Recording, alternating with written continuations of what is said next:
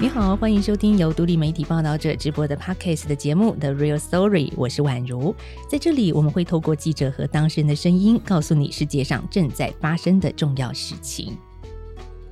十一月二十六号，二零二二年九合一选举就要投票了，不知道你会怎么投？我想很多人跟我一样啊，家里最近有收到了选举公报，但我很好奇啊，像这个厚厚的一叠公报，你有打开来仔细看过吗？或者是说你会打开来看它，但是你是从哪里看起呢？嗯，证件那一栏到底写了些什么？其实这个证件很多，而且有些复杂，所以报道者也特别我们在选前啊推出了六都市长候选人证件检视系列，来帮大家在投票之前先做功课。这一集我们就特别聚焦在候选人的社会住宅证件，像以台北市来说好了，台北市就是新建社宅的一级战区嘛。我们看到不少的候选人都提出了要新办社宅的目标，也提出了一些数字。不过这些具体计划到底可不可行？我们在今天这一集哦，请到了这一系列专题的总计划报道者的记者严文婷来跟大家谈一谈我们所做的这个。证件检视系列，文婷你好，大家好，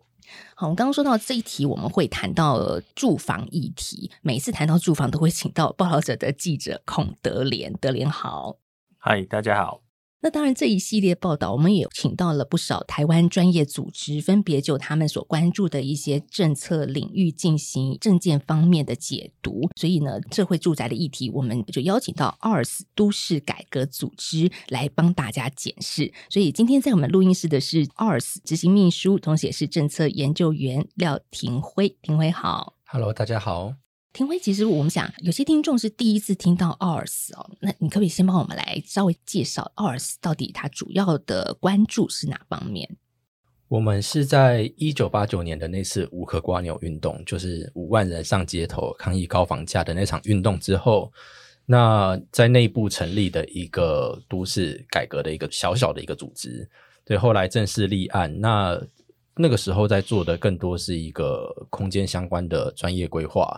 对，还有一些社区相关规划的工作。那后来到了二零一零年之后，其实因为无壳瓜牛运动，后续原本应该要做政策倡议的组织已经不存在了，所以奥尔斯后来也就转型成为了政策倡议的团体。对，那现在其实主要在做的就是所有住宅相关政策的倡议、关心，还有一些新制度的引进跟推动，包含十几年前的社会住宅制度。对，就是我们试图引进台湾的十几年前，对，二零一零年的时候，我们把社会住宅就是正式的在台湾倡议。那时候大家听到社会住宅，其实还不太懂这是什么东西，对，还不太知道，对，还不太知道这是什么。那我们二零二零年也成立了合作住宅推动联盟，就像我们现在开始在把另外一个新的制度合作住宅带到台湾来。那现在其实大家也跟十几年前一样，听社会住宅也不知道合作住宅是什么。对对，那我们也希望十年之后可以让大家有更多的这些政策的选择可以去使用到。丁辉最近也出了一本新书，叫做《无助之道》。这“住”就是住宅的“住”。我记得当中有一句话让人印象很深刻，就说到经济发展了，政治民主了，为什么我们还没有安稳的家？因为你刚刚也提到乌克瓜牛，这个是三十几年前的事了，是应该是我们的父执辈在街头上抗争，然后希望争取一个家。可是到现在，丁辉很年轻嘛，对，年轻时代还是在继续争取这件事情。所以我们等一下好好的来谈一下，今年我们九合一选举当中的各位候选人们，是不是真的有要帮大家解决这一件住房的问题？嗯，报道者特别在选前一周推出了。六都市长候选人证件检视系列报道，其实也就是帮我们的读者做一些初步的理解或者是整理。我们要先请文婷告诉大家，我们分别从几个面向来切入这些复杂的证件，而且为什么我们会选择这几个面向？我们先请文婷跟大家聊一聊。好，那个其实我做这个计划这个题目，其实出发点也是在我自己啦，就是说，嗯，每次都觉得。要找这些候选人的证件很麻烦，嗯，比如说有些人可能有官网，那你可以从官网里面找他的证件。但是比如说，如果说趟台北市主要有三个候选人，那总共有十二个候选人，你光要找就是一个很麻烦的功夫，因为他没有办法放在同一个平台里面。那我觉得这个事情，在我自己在呃找资料或做功课的时候，我会觉得这个是一件很困扰的事。那我会觉得说，那选民会不会有同样的困扰？所以我就想说，那我们是不是可以在报道者把证件的部分？呃，用我们自己的逻辑跟方式去整理出来，让选民可以比较清楚、快速的看到这些候选人的证件。当然，在选择这个议题上，因为证件有很多类型，全部都要涵盖这件事情的难度非常的高。那后来经过慢慢筛选，最后选择是社会住宅、幼托政策、长照政策跟绿色运输。那会选择这四个。一来是这个是报道者比较擅长、长期在关注的这四个领域啦。呃，第二个部分是说，因为这四个领域都跟地方的治理有非常大的关系，也是他们地方父母官或是县直首长他可以做得到的部分，然后他可以提出政策、可以直接执行的部分。那比如说，如果像中央的政策，你去要求县市长开支票，好像有点奇怪啊。所以我们后来选这四个领域的原因也在这边。那企划上的话，就是说我们这四个领域希望找在台湾倡议这个领域内容或是政策的主要的 NGO 组织，那由 NGO 组织以他们的专业来做评论，然后分析它的政策的可行性与否。那我们用一个比较客观的方式，就是呈现在图卡上，让。呃，选民，你再大概看个几，我昨天有稍微尝试一下，就是，呃，你尝试看个几个图卡，然后看几个候选人或者几个现实，你大概就可以会心里有个答案，哪些候选人认真的提政策，哪些候选人比较呃，可能比较呃轻忽或者比较轻率的看待这件事情，其实那个你自己心中会有一个很明显的答案。那我们不去帮。呃，选民做筛选或者做做排序，没有告诉你说哪一个是我们心目中最好的候选人，我们并没有这样做。我们只主要就是说，我们把所有的内容都呈现给读者看。那最后选择还是你手中那一票。那我们希望我们在选前能够有一个呃比较好的平台，能够提供大家这样重要的资讯。我们来算一下，就是在六都市长候选人的部分。光候选人就高达三十位，嗯，这一题我们总共挑出了十五位候选人，是怎么挑的呢？呃，我们在选择候选人的时候，因为六都候选人总共有三十个，那我们的能力可能也没有办法做到三十个全部都把证件纳进去，所以我们设定的两项标准去做这样的一个筛选，主要是希望呃真正有当选几率的。候选人能够呃证件能够被检视，好，所以我们那时候设定的就是说，第一个是上一届的立法委员候选举政党票得票率超过百分之三的政党所提名的。那这个的原因是在于说，百分之三是获得政党补助款的一个基本门槛。那如果你能够在立法委员政党票的获得票率有百分之三，代表有一定的支持度。那我们是用这样的方式去，呃，如果你那个政党有提名这位候选人，那我觉得他应该是有一定的民意基础。好，这是第一个。第二个部分就是说，那个我们是依据从九月到十月中旬的民调机构所公布的民意支持度的调查，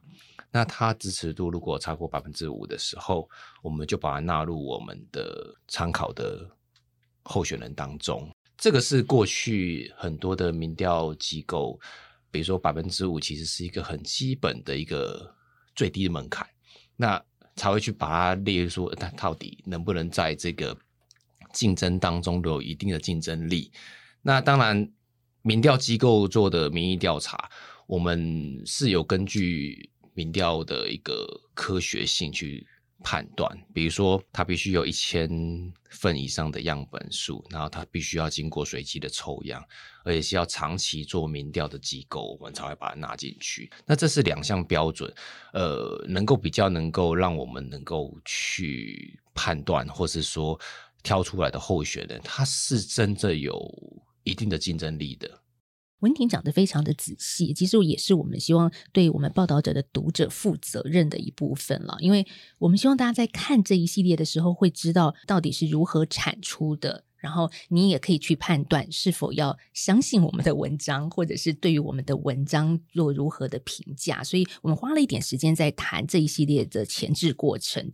回到今天的主题。住宅政策，像其实居住正义，基本上我们看到今年度有非常多的候选人提出这相关的政见，它甚至可以说是拉拢或者是吸引青年选票的一个重要的标的哈。所以德联让你自己长期也关注住房的这个议题，今年是不是大家对这一块特别有感呢？呃，我觉得大概是从呃一九年开始，这个房价开始飙涨之后，就是大家对这个。比如说居住的这个事情的共感就变得很强烈，因为当然最直观的是我们可能买不起房子嘛，那它连带又影响的是，呃，租房子也会有很大的一些困难，遇到很多困境，比如说呃涨房租啦，或者是房子的状况不好啦，或者是呃你很难去去找到一个很适合的房子这样子。那我自己会觉得就是。呃，大概在这这两年看了一些现场，让我觉得印象比较深刻。当然，就是比如说有人住在露营车上，或者是有人住在青旅里，或者是呃有人在在很就是环境不是很好的这个租屋环境里面这样子生存。那过去我们认知到这些环境，它的它的这些呃居民可能不是这样子的。那如今现在是很多的。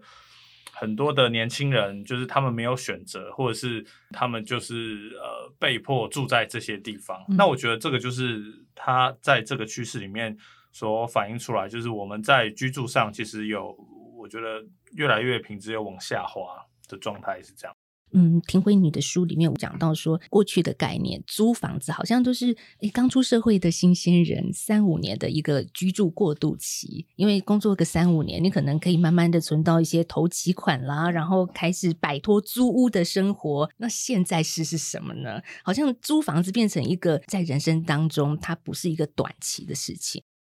大概在二零一五年的时候，那有。就是房仲业者做过调查，就是双北年轻人的首购年龄。嗯，对。那在二零一五的那个时候，新北就突破三十八岁，台北就突破了四十岁。所以，如果你家不是在双北，不能住在自己家里，那你的工作又势必得因为产业的关系必须在双北。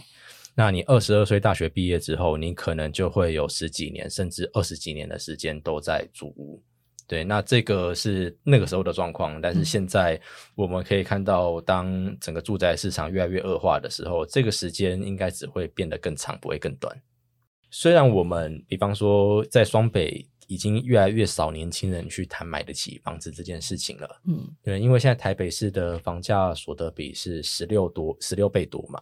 也就是说，一般的家庭不吃不喝十六年多可以买得起一间一般的房子。一般是就是中位数，它是用中位数的家庭收入跟中位数的房价作为一个作为一个相处。那所以其实高房价这件事情，虽然很多人听到居住争议都还是很直觉觉得高房价嘛，对。那甚至有些批评者会说啊，所谓的居住争议就是要求大学毕业生一出社会就可以在台北市市中心买房子，对。那只是实际上的状况是，台北市即便房价掉三成、掉五成，现在的年轻人也大多数都买不起了。因为像我们一九八九年五河瓜牛运动的时候的台北市的房价所得比大概是八点五，对，所以我们现在的确已经是差不多那个时候的翻倍了。而那个时候的台北市民其实是上街头抗议高房价的，对，所以我们即便回到了那个时候，但是也不是一件这么轻易的。事情，那大家当然就只能去租房子。只是我会觉得说，那租房子它就要成为一个真的被看见的、真的被保障的一个稳定居住选项，让不想要买房或买不起房的人，他可以稳定的住在这边。那所以刚好是因为这样子的变迁，我们觉得搞不好在近年来其实是更有弹性跟更有条件去谈租屋市场的。因为在一九八九年那个时候谈租屋市场是没有人想要去 care 这件事情，大家的想法都还是很明显的，就是说我前几年还买得起，我现在买不起了，所以我要买得起。那租房子那个是什么？我为什么要租房子？对，但是现在这件事情，它悲观的是，它已经成买不起，已经逐渐的成为了都会区青年的事实。但是它某种程度上，它其实也可能去催生说新的居住的选择，可能在这段时间的倡议里面可以更被看见。嗯，新的一个居住的选择，所以我们这个时间点，特别是选举之前，我们来看看社会住宅到底对于此刻的意义是什么呢？社会住宅其实，在各国的做法都是，它比较像是一个社会安全网的一个角色，或是一个准社会福利。就是即便你的购物市场做得再好，租屋市场做得再好，还是会有一些人被市场排除出去，他需要政府跟社会的承接。那社会住宅扮演的就是这样子的角色，比方说，好像有一些参选人他会去希望说，社会住宅都是以青年的民众为主嘛，对他希望可以去排除掉一些可能呃比较年长者之类的入住，那这个可能就不是我们想象的刚想象的那种社会安全网的一个模式。就是社会住宅，它最早出现是为了弱势，那只是在我们在一开始倡议的时候，因为只讲弱势其实是没有票的，对他甚至可能会让地方的政府觉得很犹疑，就是说你这里边塞一堆弱势，然后周边的人不是抗议到翻过去，所以就再加入了青年，对，那青年当然也很重要，尤其最近的。整个购物市场、租屋市场，像刚刚德联说，我们的租金越涨越高，很多人要住在露营车、住在青旅、住在网咖等等的，所以也的确在都会区有越来越多青年是需要社会住宅的。因为在台湾盖的很晚，所以目前数量很少，对，大概占所有的住宅存量目前零点二五趴而已。对，那它其实那个时候会被顺利的推进台湾，其实就刚好是那个 “N 型社会”这个词在台湾很流行的那段时间。对，就是大家对于贫富差距、对于未来的一个就是不安全感跟恐惧，所以由政府提供一个只租不卖的一个这样子的物件，来去让大家可以去保障自己的居住权。对，那实际上因为现在的数量都还不是很够，所以除了法庭所照顾到的一部分弱势以外，其实住进去的其实大部分就是幸运儿，对他其实没有真的没有去影响到台湾整个居住住宅市场的现状。你刚说的幸运儿，什么样的人才是会成为那个幸运儿？哦。我们的收入标准就是社会住宅要入住有一个门槛限制，就是你不能够太有钱嘛，因为是政府提供照顾给人民的住宅。但是台湾的这个不要太有钱的门槛非常的宽松，是所得分位五十以下，就是你的收入大概在中位数以下的这样子的一群人，你都可以申请社会住宅。所以像是在台北市，其实你百万就是一百多万年薪的人也是可以住社会住宅的，但我们的数量很少。那这就是造成，就是说能入住的，就是少数的所谓幸运儿这样子的状况。那这些幸运儿里边，它也甚至被分三六九等，就是呃住在其实我们社会住宅理想上面，比方说像台北，我们直觉上应该要更在更在意北漂嘛，因为北漂在这个地方是没有没有家可以回去的。但是实际上，北漂的入住的中签率是最低的，就是在。像以台北市的社会住宅来说，照顾的对象最多的其实就是台北市民。对，那这其实也跟选举或是跟整个政治的走向是有关系的。就是台北市长的一个政策，如果照顾的都是没有票投给他的人，而不是照顾台北市民的话，那这个政策可能不是这么的。会让首长愿意去推动，所以我们整理一下，有资格去抽社会住宅的，当然第一个薪资，刚刚你有解释嘛，这个中位数以下，然后再来就是他是户籍要在台北市，如果我们以台北市为例的话，那北漂的人他其实也有资格去抽社会住宅，因为他有工作或者是就学的需求。对我看到上面是有这样子的条件是可以的，但是对中签率。低很多，所以我们在谈这个议题之前，其实，在报道者的 podcast 的 IG 上啊，也征求我们听友的对社宅的意见了。像就有朋友说呢，想要申请，但实在是要提供太多的资料了，很麻烦，而且提供之后还不一定可以抽到可以住，嗯，这也是个问题。资料要提供很多，很麻烦。对，那我相信申请政府的任何的东西，大家应该都深有感觉，应该也是不止社会住宅。对，那只是因为社会住宅，它又跟一般的申请不一样的是说，它又要有资格上面的审核跟限制，所以可能的确会更加的繁杂。那不一定抽得到，也是就是我们目前社会住宅的中签率是很低的嘛。嗯，所以其实的确也很有可能会造成，就是你花很长时间去投了一个彩券，但是这个彩券就是没有对上的这样子的感觉。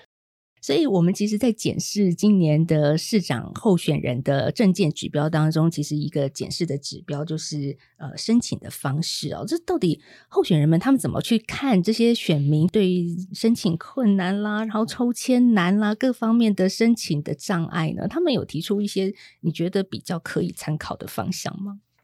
呃，台北市的话，据我所知，现在在做一些比较。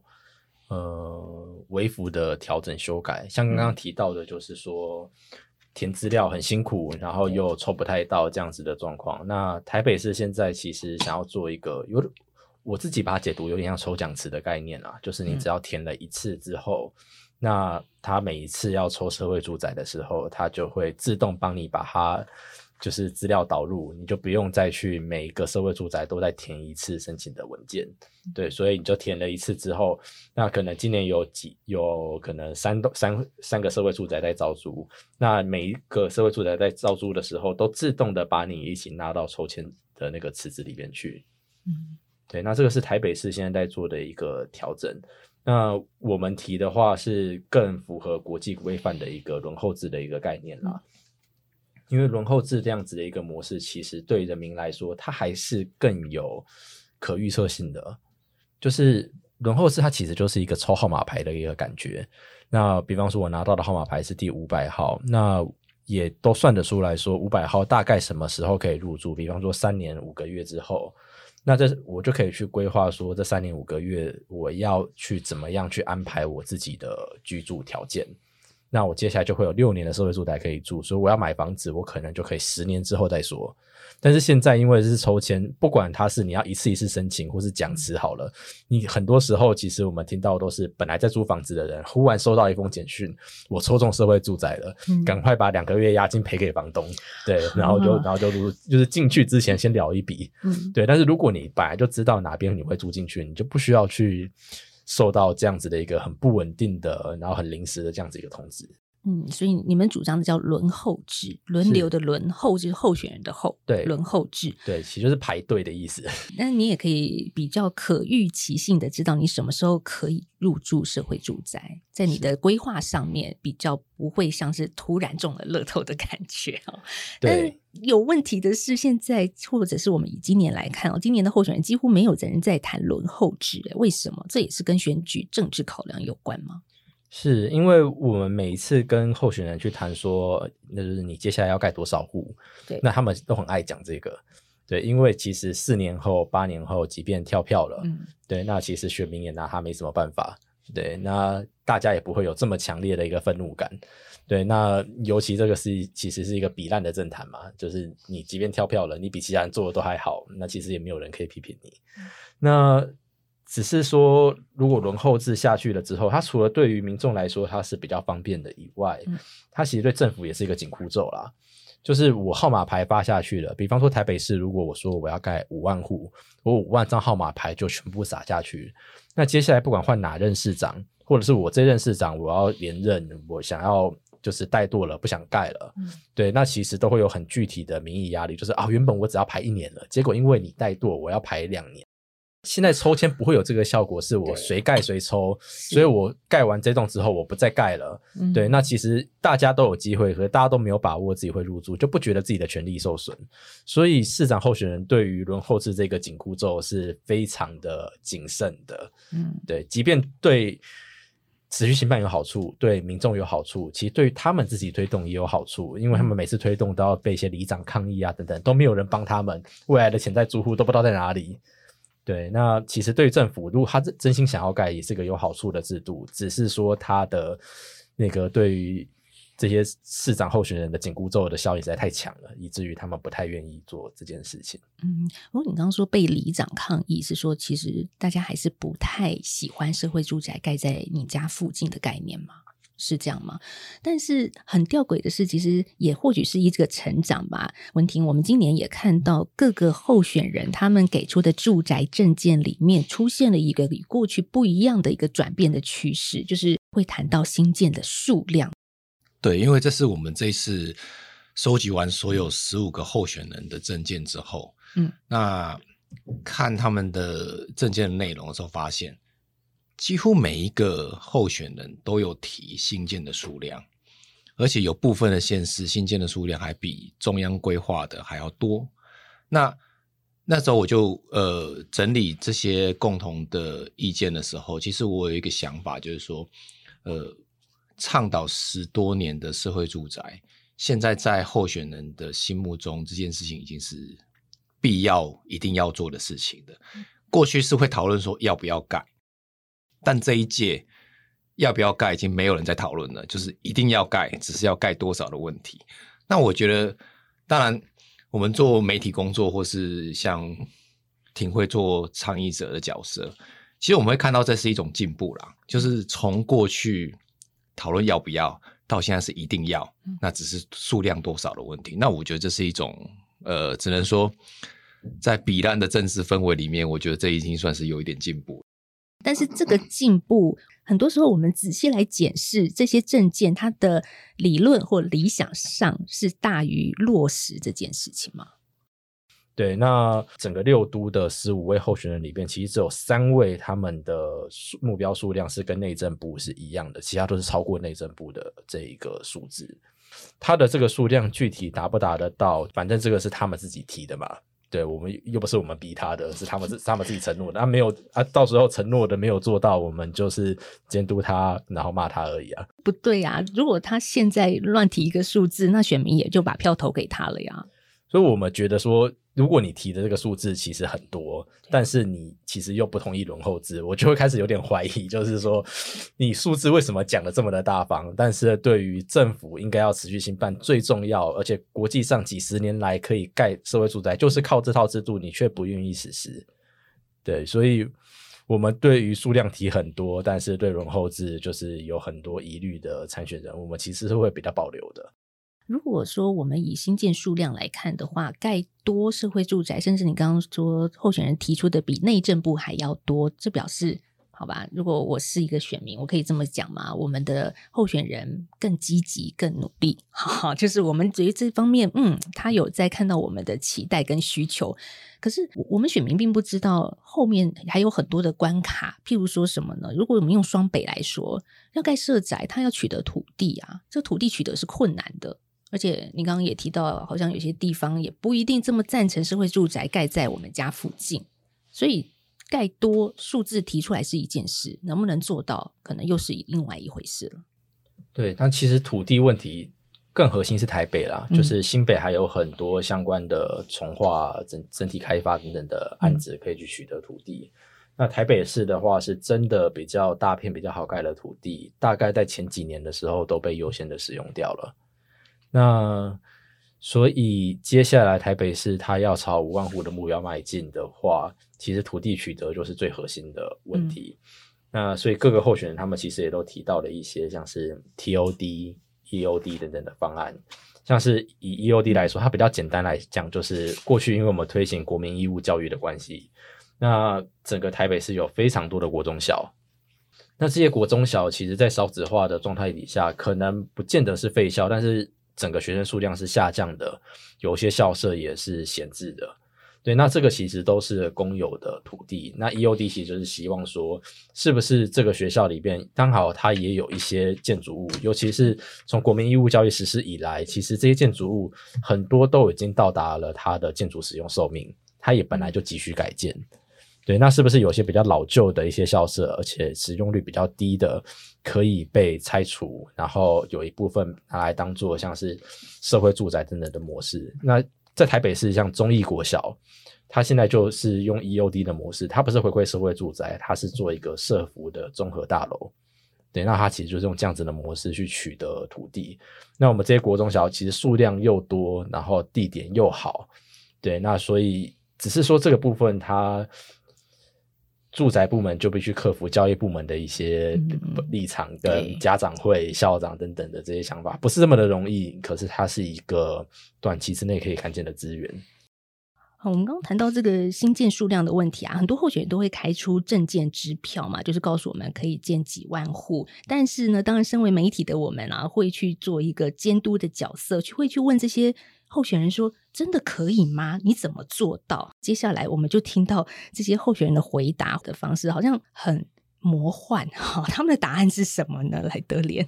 呃，有一些候选人他的回应就是，呃，地方这边会跟中央配合，大家一起努力，就是这种话，或者是说他们也不会很具体去承诺它的数量，或者是说。他提出一个比较具体而且可行的这个执行方式。那光是在社宅的这个新建上，就是都有这样的状况。另一部分就是，比如说像在中央，那可能我们在在希望透过这个平均地权条例的修正，去遏制打击炒房的部分，就是现在也也也没有呃进一步的消息，因为我们也看到新闻上面，比如说像。呃，柯建明他这边就说，就是哎，这个会期我们没有法案要审了，他觉得会期可以可以提早结束了。对，那我自己就觉得匪夷所思啊。那那有这有有这么多呃，比如说平均地权，或是有一些很多的其他的法案，也都很很重要的法案，也都还在等着。那呃，地方在面对社宅是这个态度，那中央可能在在打击草稿上，就是也没有很好的。方式去去解决，那我觉得呃这两个因素加起来，就是让大家会觉得呃对于好好住这件事情，但还是就是距离越来越远。刚你谈到的平均地权条例草案，它本来是预期在今年九月底开议的立法院新会期是可以排进去审的，是这样吗？在更上个会期，但是大家今年度的想象都幻灭了，今年是不可能审到的意思吗？只是看起来，我觉得那个难度有点高了，因为你十一现在目前立法院虽然有在开会，但实质有没有在审法案这件事情，其实那是有难度的。那尤其很多的立法委员还在忙着助选，所以这件事情得可能要等到选举后。那选举后，其实距离这个会期要结束也快了。是，那能不能排得进去，甚至能不能三读？那都是一个很高难度的事，所以我们今天一直在谈的所谓社会住宅，希望能够达到居住正义。庭辉，我这样子讲是对的吗？社会住宅等于居住正义吗？或者是居住正义到底要怎么来才能够被实现呢？我们能够期待这一些今年度的候选人们吗？对我们来说，居住正义就是保障人民安稳居住的权利。嗯，那社会住宅是达成居住正义的一环。嗯，对，它不是全部。对，那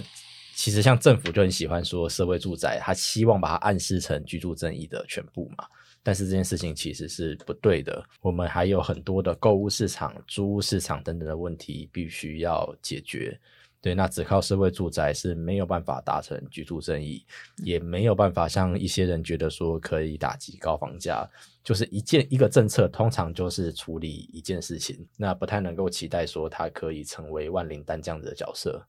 我们花了一集来谈，希望让大家对社会住宅有一些基本的概念。但是我们其实，在像奥尔斯所看到的一些候选人提出的政见面向里面，还是会看到有一些候选人他对社会住宅认为。还是可以买卖的，就是总是会有一些让人觉得匪夷所思的一些面相，也会出现在大家的选举公报里面。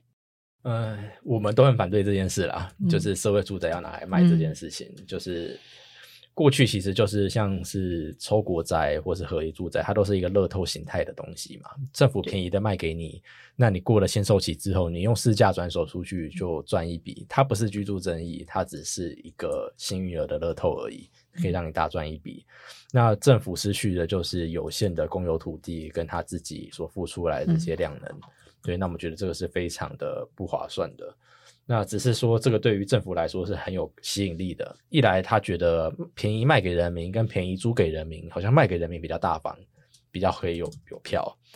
那再来是呃，对于人民对于政府来说，他也不用去负担后续的很多管理营运相关的成本的责任。就是各国比较先进社会住宅的概念里面，通长期的营运成本，最后以社会住宅五十五年的生命周期来说，它的营运成本加起来，大家可以再盖一栋，差不多是平齐的。那如果你卖给民众，就没有这个问题了嘛？就是以后的整个维护的责任就是他本身自己来管。那国外也有过卖社会住宅的的经验过，像英国，对，可是他们也都是在社会住宅的整个。非常存量非常大了之后才卖，而且卖过通常都是后悔的，因为未来不够，你要再盖回来，其实不是你当时卖出去的钱可以再做到一样的户数。所以，我们其实对于社会住宅可以出售这件事情，就是不管就就是就概念上，就历史的观察上，还有就台湾现在数量这么少，就是你连大家用租的都已经抢破头了，你还想要卖？就是我们觉得这个其实是有点不那么切实际的一个做法。如果社会住宅盖的再更多的话，或许我们其实反而可以去尝试像国外这样子无无租期的社会住宅。大多数社会住宅在国外都是没有租期的，就是你的身份资格的限制还在社会住宅的这个标准里面，你就可以一直住下去。哦，在台北市好像有规定嘛，最最最多十二年。对，其实全台湾差不多都是这个样子，都十二年是最高的。对，弱势户是十二年，就是六加六；那一般户是三加三，就是六年。嗯，对，因为我们的数量是真的太少了，所以才用这样的方式让大家住得到。那已经是这种状况了，你还说要卖，就是我就有点无法理解这个政策是在想什么。所以德林让你长期关注居住正义的问题啊！如果接下来四年这些县市首长还是没有做好，还是没有兑现他们的支票，那会发生什么事呢？就是我们怎么样来看这一连串一拖拉苦的住宅证件呢？呃，我觉得这个也是回到刚刚前面讲的问题，就是，嗯，当然社会住宅是居住正义的一环嘛。那呃，假设这些证件或这些目标其实未来没有被实现的话，我觉得对。呃，一般有这种居住需求人来说，就是他会形成一个蛮大的愤怒跟压力，因为毕竟，比如说像我们自己来讲好了，我我也抽过社宅嘛，那抽社宅其实是我我的最后一一步了，因为我知道我买不起，然后租也有困难，那社宅在呃定出这么高的目标下，然后我们可能对对于这些。候选人的这个提出的这些证件有所期待的状况下，假设这些东西还没有办法去实现，那我觉得状况只会越来越差。那当然会希望就是说，呃，这些候选人能够实实践他们的这些想法。所以在这一次的报道里面，我们也从非常多的面向去看，说他们提出这些目标是是是不是真的能够去实现的。当然，就我们的立场，会希望就是这个东西是。能够成真，让大家起码能够有一个社会住宅的这样子的选项。问题我们也看到很多候选人，他们就用这种撒钱的方式，其实不只是社宅啦，其他坡域证件或长照证件也都是一种好像给钱我们生活就会更好的一种错觉嘛？你怎么样来看这件事情，或者我们怎么总体来看？报道者这一次我们针对各个不同的面向候选人们给出我们的牛肉呢？呃，这也是我们这次。气化这个题目的初衷啦，就是说，呃，我们在做的开始的讨论的时候，我们就会觉得，我们那时候就已经内部评估，候选人提的证件很多会跟撒钱或者是大撒币有关系的。但我们那时候的设定其实有讨论过，就是说，就算是这样，我们也应该呈现出来给选民知道，让你知道你所心有所属那个候选人。到底丢出什么样的证件？那可能如果你家有老小，你有小孩有孙子，那你就看看他到底会不会对你的未来造成很重大的影响。那当然，我们呃这样的呈现方式，我们不去评断他，或是我们不去帮他排顺序。那为什么我一直强调排顺序？就是因为我我们站在媒体的角色，我们其实是希望提供一个完整的资讯。让每一个选民，你去理性的去判断，你该做出什么样的选择。那我们是提供这样的一个平台，那呃，不需要用我们的价值观去框你的选择的对象，但是我们把你很难找到的讯息，我们帮你整理出来，然后帮你，比如说如果有一些是呃托育的生育的补助啦，然后补到一个人补五万块啦，那我举这样的例子是告诉你说，呃，告诉大家说，呃，那你可能要好好想一想，这样的政策对呃未来是不是有真的有帮助，还是这个只是呃协助你把人从南部然后挖到台北市来涉及这样子的形式而已。好，那这个东西其实我觉得留给呃读者去评断啦。那我们只是把这个你很难搜寻到这些资讯，我们全部都帮你整理好了。那希望大家在选前有空的时候可以看一下，然后尤其是这四个跟大家息息相关的那个面相，那可以去仔细的检视一下，说呃这些候选人到底提的是什么样的内容。嗯，四个面向再重复一次，叫做社会住宅，我们今天讨论的，还有幼托政策、长照政策和绿色运输。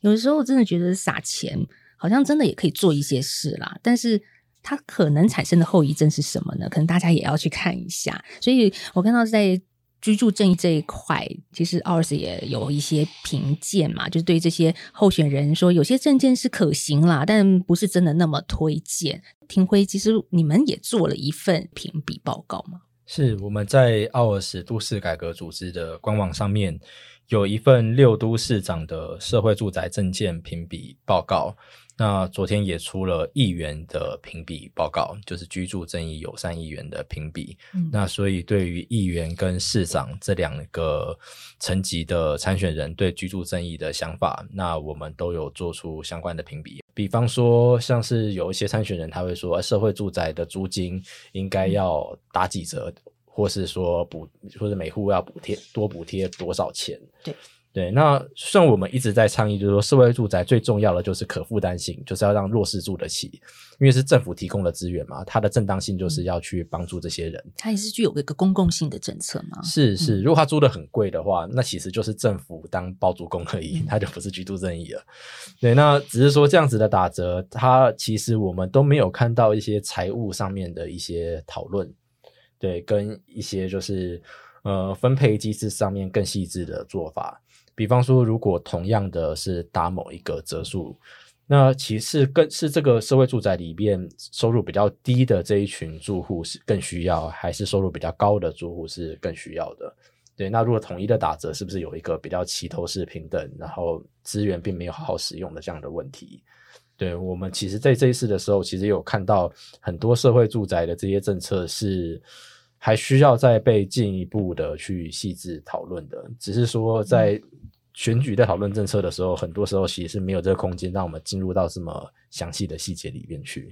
我们大家都很想安居乐业，但是这个稳定的居住权能不能获得保障？大家能够买得起租得好房吗？九合一选举二十六号就要投票了，我们要选出一万一千零二十三位的公职人员，他们的政见跟我们的未来都是息息相关的。所以这一次我们报道者也跟台湾大学新闻研究所一起合作，把所有的证件内容制作成图卡，就除了文字之外，我们还有方便大家阅读的图卡，一起来检视。当然，你要投给谁，还是要由你自己来决定。好，以上就是今天的内容。如果你喜欢这一集节目，或者是觉得这一集节目对你有所帮助的话，希望你分享给更多人知道。你也可以到 s o n On App 或者是报道者的官网捐款支持给我们。谢谢你的收听，我们下次再聊，拜拜。